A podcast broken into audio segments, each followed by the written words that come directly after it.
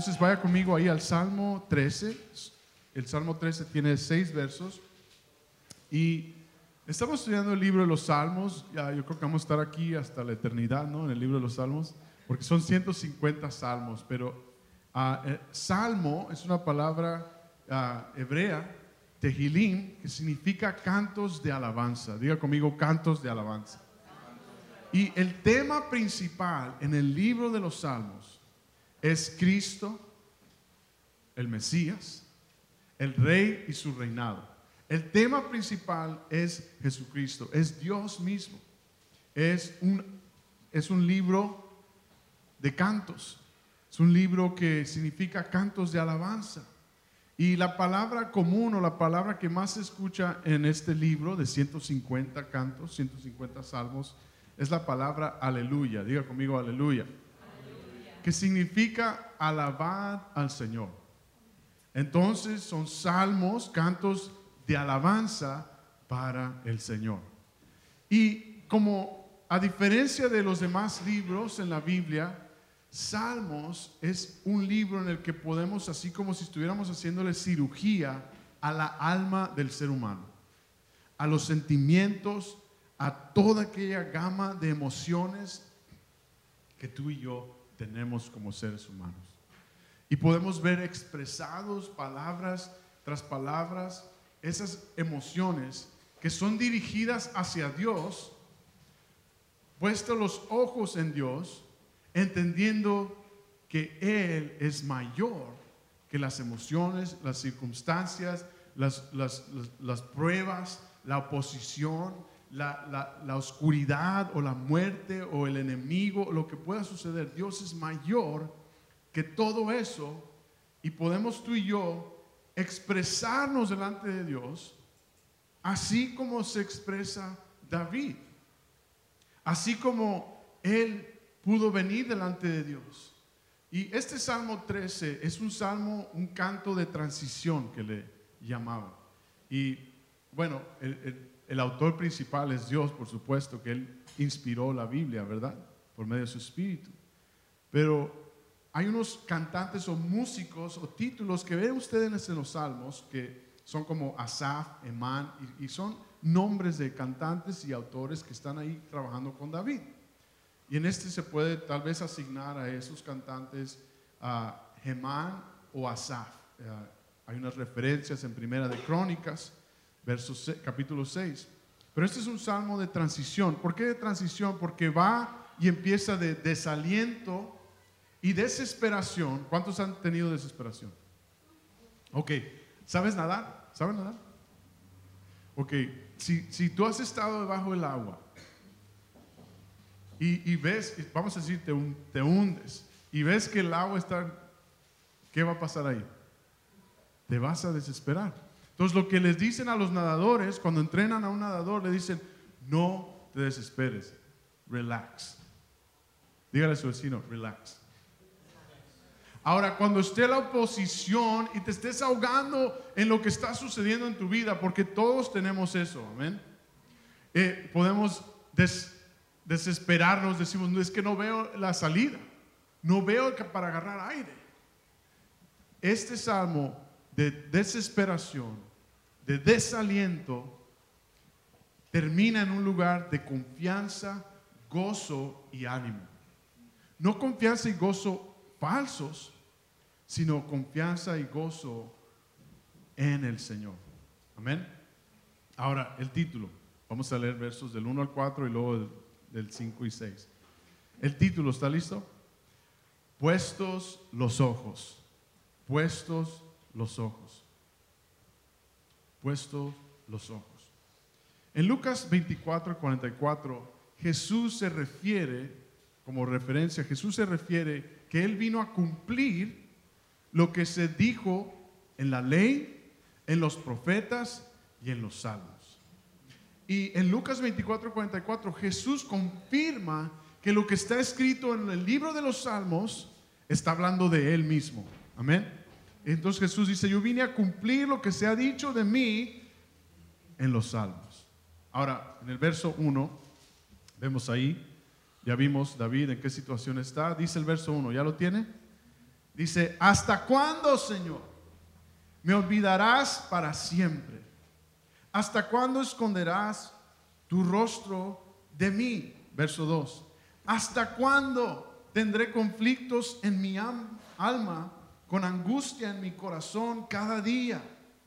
¿Hasta cuándo será enaltecido mi enemigo sobre mí? Verso 3. Mira, respóndeme, Señor Dios mío. Alumbra mis ojos, subraya eso, eso es clave. Para que no duerma el sueño de la muerte. Verso 4. Para que no diga mi enemigo, lo vencí. Mis enemigos se alegrarán si yo resbalo. ¿Ha usted alguna vez preguntado, ¿hasta cuándo? ¿Hasta cuándo pues? Y aquí es como si no hubiera fin. Es una pregunta, esta pregunta ¿hasta cuándo? Está cuatro veces aquí en este corto capítulo, en este corto salmo, cuatro veces. Es un intenso deseo, David lo escribe con un intenso deseo por liberación con una gran angustia en su corazón. Y es por ese clamor en el que tú y yo podemos a veces caer en la desesperación, en hacerle caso a aquella voz, aquella murmuración en nuestros corazones que nos dice, esto no tiene fin en el que vas a estar aquí por siempre porque es tu culpa, mira en lo que te metiste, mira en qué, en qué bronca tú te echaste, es por ti, a ver cómo le haces para salirte. Y nos desalientamos y llegamos a tener esta pregunta honesta, pero esta pregunta puede causarnos a buscar a Dios o puede causarnos a caer en ese desaliento. Por eso es que vamos a ver la progresión de este salmo para no caer en este desaliento. Ahora, el primer punto esta tarde, ¿está usted tomando nota? Escriba en la espalda del vecino, en un papel. El primer punto, todos enfrentamos pruebas. Todos enfrentamos pruebas. Pero dices, no, pastor, es que yo estoy bien, bien cool, bien nice. Estoy bien tranquilo. No se trata si, vas si no has tenido problemas, se trata de cuándo los vas a tener. Y si no lo has tenido, agárrate de esta palabra para que estés listo, para que estés equipado y decir, puesto los ojos. Todos vamos a enfrentar pruebas. Tal vez tú puedes decir, yo estoy en una prueba. Yo estoy en una prueba. Cualquiera la área que sea, cualquiera la prueba que tengas, esa desesperación, ese desaliento que tienes, es normal somos seres humanos. Y David no tuvo temor de ir delante de Dios. Ahora el problema es si vamos delante de Dios o no. Y a menudo desmayamos y sentimos que pudiéramos soportarlo todo, ¿verdad? Cuando todo está bien, no, pues lo que venga, Señor, gloria a Dios. Yo le, no, a mí los problemas, mira. Y estamos bien listos y creemos pero cuando estamos ahí dice, ¿hasta cuándo? ¿Hasta cuándo? ¿Por qué? Porque no sabemos y a veces pensamos que no va a terminar. Pero yo tengo buenas noticias. Pregunta David, ¿me olvidarás para siempre? ¿Me olvidarás para siempre? Jesús estaba, David se estaba sintiendo así. ¿Tú te has sentido así alguna vez? ¿Me olvidarás para siempre, Señor? Escriba este siguiente punto. En este mundo todo es temporal.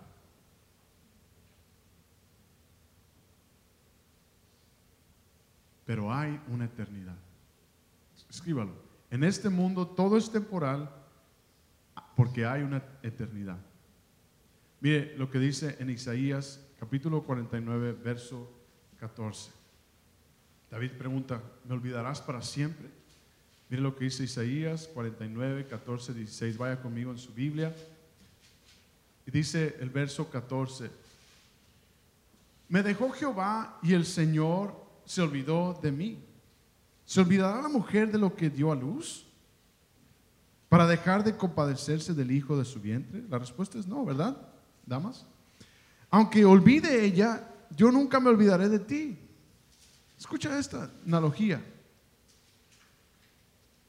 Dios le dice a Isaías, puede, y es el sentimiento más perfecto y puro, el de una mamá con, a su bebé.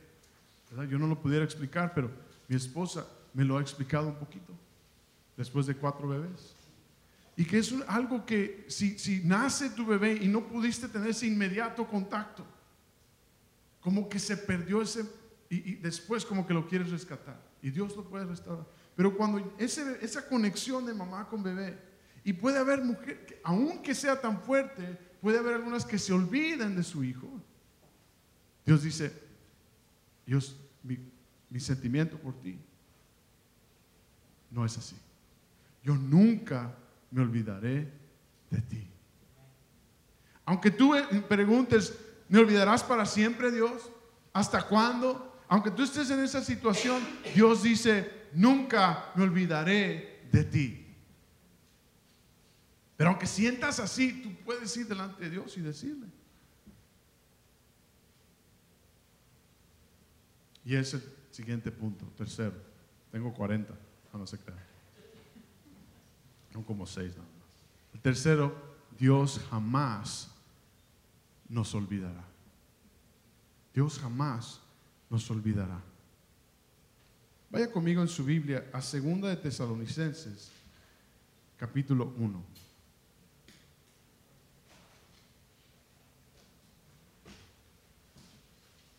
Segunda de Tesalonicenses, capítulo 1, verso 9. Cuando llegue ahí, me dice amén. Segunda de Tesalonicenses capítulo 1, verso 9. Mire lo que dice el verso 9. Ellos sufrirán el castigo de la destrucción eterna lejos de la presencia del Señor y de la majestad de su poder. Ahora, David está clamando a Dios. La pregunta es, ¿a quién estás tú clamando? ¿A Dios? ¿Al mundo? ¿A tu propia opinión? ¿O a creencias? Si estás clamando a Dios, Dios te responde y dice, yo nunca me olvidaré porque los que están en mí están en mi mano. Y Tesalonicenses describe, está hablando acerca del fin de los tiempos y está hablando de la ausencia de la presencia de Dios, de estar sin Dios. Ahora escuche, la ausencia o estar ausente de Dios es el mismo infierno. El estar sin Dios, en la escritura vemos que es, ese va a ser lo más, el castigo más fuerte. No estar con Dios. Ahora tú y yo nos podemos sentir así, pero Él nos dice, nunca te olvidaré, yo estaré contigo. Y habrá aquellos que si no claman a mí, por eso puesto tus ojos, puesto tus ojos en mí.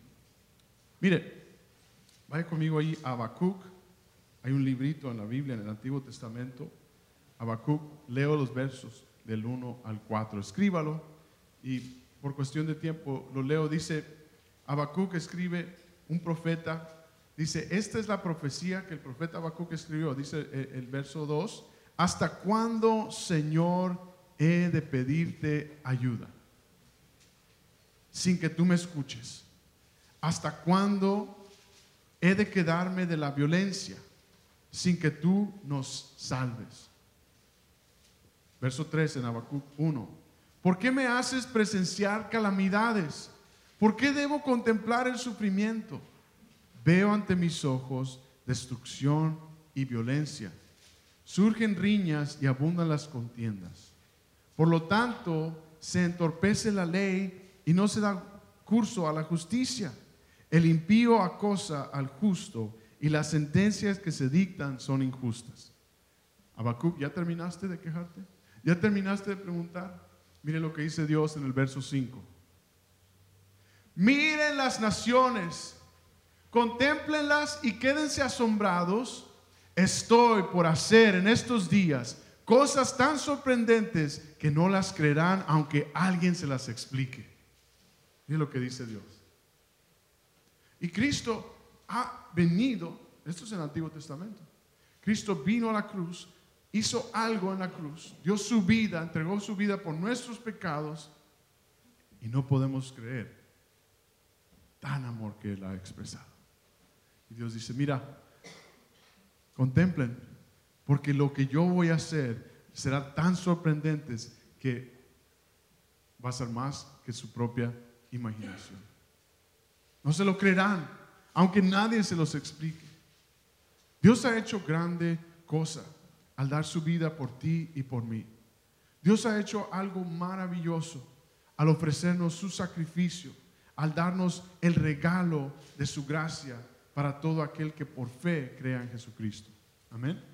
Ahora, en el Salmo, recuerde, cuando usted lee los Salmos, David está antes de la obra redentora de la cruz, antes del cumplimiento, antes del trabajo de perfecto de Jesucristo en la cruz. Tú y yo tenemos el beneficio de decir, sí, David, tenías razón. Amén. Aleluya. Porque Cristo sí ha, hecho su palabra. Él sí te ha rescatado. Él sí me ha rescatado a mí. Él sí ha hecho algo. Él nunca nos ha dejado. Él vino a esta tierra, dio su vida y, nos ha dado vida eterna. Y todo aquel que viene a, Él no se pierda. Y vemos aquí cómo estos profetas, o David, nos ayuda en estos tiempos o en cualquier tiempo que venga expresarnos delante de Dios, pero que mantengamos y pongamos nuestra mirada en Él. Ahora, es una cosa preguntar hasta cuándo, confiando en Dios, a preguntar hasta cuándo poniendo tu mirada en algo más. ¿No? Y es lo que quiere hacer este salmo con nosotros, que cuando tú estés en una dificultad, en un problema, una prueba, sientas el mundo peso sobre ti, puesto tus ojos en Él. David por eso declara, que dice? Que alumbres mi mirada.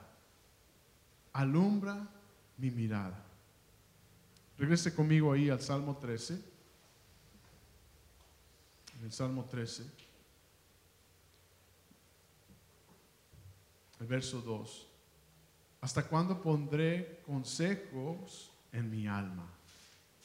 Con tristezas en mi corazón cada día. ¿Se fija la pregunta? Esa pregunta a mí me dice que David ha puesto su confianza en su alma. Que David está transicionando de esa confianza en su alma a esa confianza en Dios. ¿Hasta cuándo será enaltecido mi enemigo sobre mí? Ahora, Estas emociones en el libro de los Salmos son emociones que tú y yo tenemos, ¿verdad? ¿Cuántos, sin levantar manos, cuántos de ustedes han tenido problema de depresión, de ansiedad o algo así, ¿verdad? Qué emoción tan fuerte. Ah, mi mamá sufrió de mucha depresión cuando estaba yo en la primaria, kinder, primaria, antes de que ella conociera a Jesús. Y y sentía esta ansiedad y esta, después de, tantos años ya ella me explica, ¿no? ya que tiene a Cristo y el Señor hizo un gran milagro en su vida, cómo es que Dios la sanó. Y es un sentimiento tan fuerte que gobierna, que gobierna nuestra mente, gobierna nuestro corazón. Y aunque puede, y, se muestra que puede, puede, ser un desbalance químico y, es algo que ah, los médicos pueden ayudar y arreglar. En nuestro corazón es el único que puede sanar, es Dios. En nuestro corazón, esa desesperación, esa ansiedad de estar sin Dios, de no conocerle, esa ansiedad de que causa el no tener a Cristo, es lo que Él puede suplir y sanar en nuestras vidas. Otra pregunta, ¿cuántos de ustedes, o nosotros, cuántos de nosotros nos hemos dejado gobernar por nuestros sentimientos? ¿No? Diga, ouch, amén, aleluya. ¿Cuántos nos hemos dejado gobernar por nuestros sentimientos? Nuestros sentimientos han afectado nuestra vida. Ahora, aunque nuestros sentimientos es algo que Dios ha puesto en nosotros, por causa del pecado, no podemos dejar que nuestros sentimientos rijan nuestra vida con Dios. Debemos dejar que Él gobierne. Ahora escriba conmigo. Escriba este punto. No seas gobernado por tus sentimientos. No seas gobernado por tus sentimientos.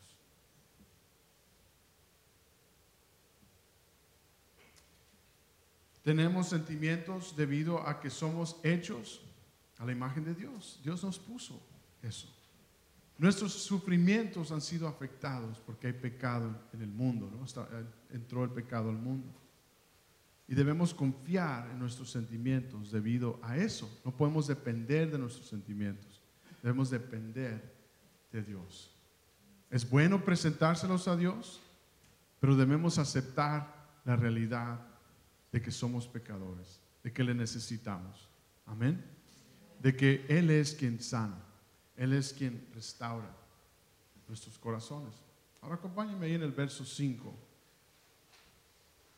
en Salmo 13. en el verso 5,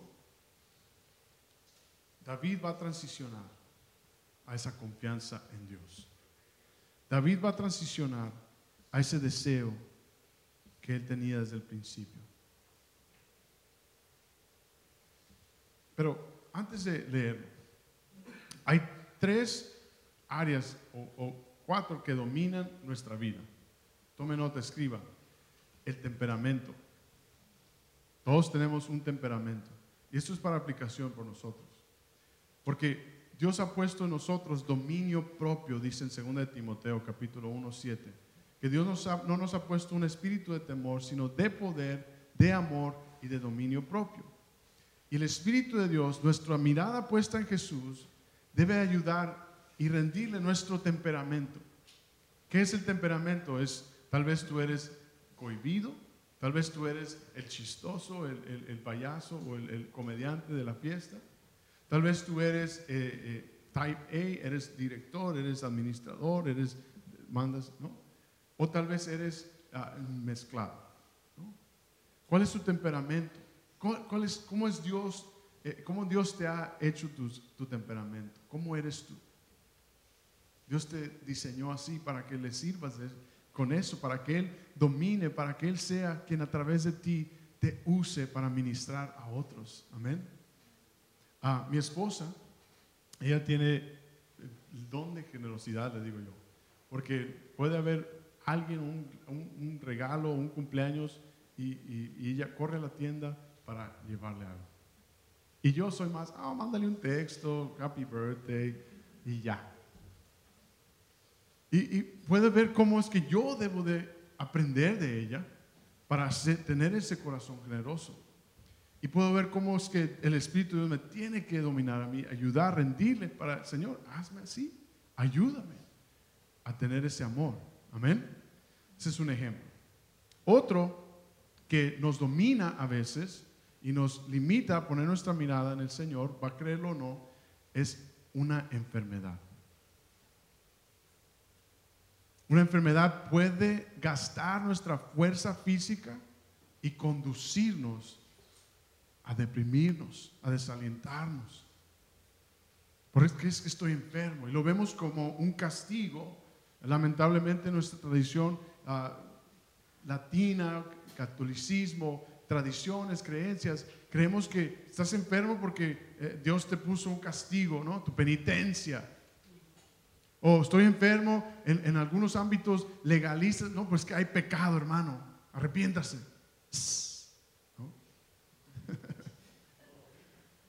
Y lastima, y, eso no es lo que Dios, quiere traer su espíritu, porque no te ha dado un espíritu de temor, de enfermedad, sino de poder y amor y dominio propio. Recuerde, todo es temporal. Todo es temporal. una enfermedad. El agotamiento, diga amén. También puede dejar a uno abierto a tentación, a depresión y a sentimientos de abandono. Escuche, usted y yo que, que trabajamos y somos workaholics, que nos agotamos, nos cansamos, debemos de llevarle eso a los pies del Señor. Tú que trabajas en domingo en la mañana, domingo en la tarde, el sábado, que no es que me salió esta chamba, no es que me llamaron, no es que tengo que ir, no es que tengo que ir para allá. Y, y, nomás lo vemos como ping-pong, como pelota de ping-pong. Y ese agotamiento puede hacernos sentirnos abandonados, puede hacernos sentirnos si no tenemos nuestra mirada en Dios si no venimos a Él, si no decimos, Señor, aquí confío yo en ti, porque no me has dado un espíritu de temor, sino de amor y de poder y de dominio propio. Por eso es que Dios puso que descansemos, que confiemos en Él. Otro, uno más. ¿Quiere uno más? El, nuestros enemigos tentaciones y enemigos. Tú y yo podemos tener enemigos en esta tierra, ¿verdad? Tal vez ah, Jesús mismo dijo, si me siguen, van a tener enemigos. O podemos tener enemigos de entrada por amar a Cristo, ¿no? etcétera. Pero sabemos que la lucha no es contra ellos, sino que el Señor les abra los ojos. Puede haber el enemigo de Dios, ¿verdad? Satanás que anda como león rugiente buscando a quien devorar. Anda buscando quién anda ahí caído. Anda buscando quién está. Y la presión de los enemigos, de las tentaciones. Ah, por eso uno tiene que huir de la tentación. nos dice la escritura que debemos de huir de la tentación. En Santiago nos dice que nos sometamos a Dios, que resistamos al diablo, que debemos de resistir en nuestra fe. Y eso puede traernos desviarnos. Nos empuja a ese lugar de abandono, desánimo, de desaliento. Por eso es importante congregarnos, estudiar su palabra, no dejar de reunirnos. Amén. Ahora, vaya al verso 5 ahí conmigo. El verso 5 dice, mas yo en tu misericordia he confiado. Mi corazón se alegrará en tu salvación. Cantaré al Señor porque me has hecho bien. ¿Cómo termina David? El último punto, escriba. Y es pregunta. ¿Has llegado a confiar en Dios? ¿Has llegado a confiar en Dios? Cuando pasamos por algo, aprendemos a confiar en Dios. Si estás pasando por problemas, esta palabra es para ti, para que clames a Él. Él es tu amigo fiel, Él es tu Dios verdadero. David dice, mas yo he confiado en tu misericordia, mas yo he confiado en tu gran amor. Por último, Hebreos capítulo 12. Vaya conmigo al libro de Hebreos capítulo 12.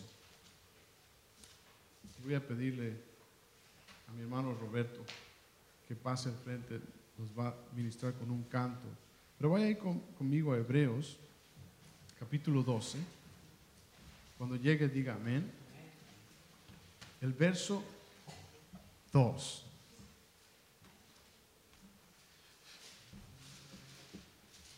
Hebreos 12, verso 2 dice, ¿ya lo tiene? Dice, puestos los ojos en Jesús, el iniciador y perfeccionador de nuestra fe, quien por el gozo que le esperaba soportó la cruz, menospreciando la vergüenza que ella significaba, y ahora está sentado a la derecha del trono de Dios. Dice, puesto tus ojos en Jesús. Porque para Él fue el gozo de dar su vida por ti y por mí. Para que tú no más tengas que sufrir. Para que tú no más tengas que angustiarte. Sino recibir su gran amor.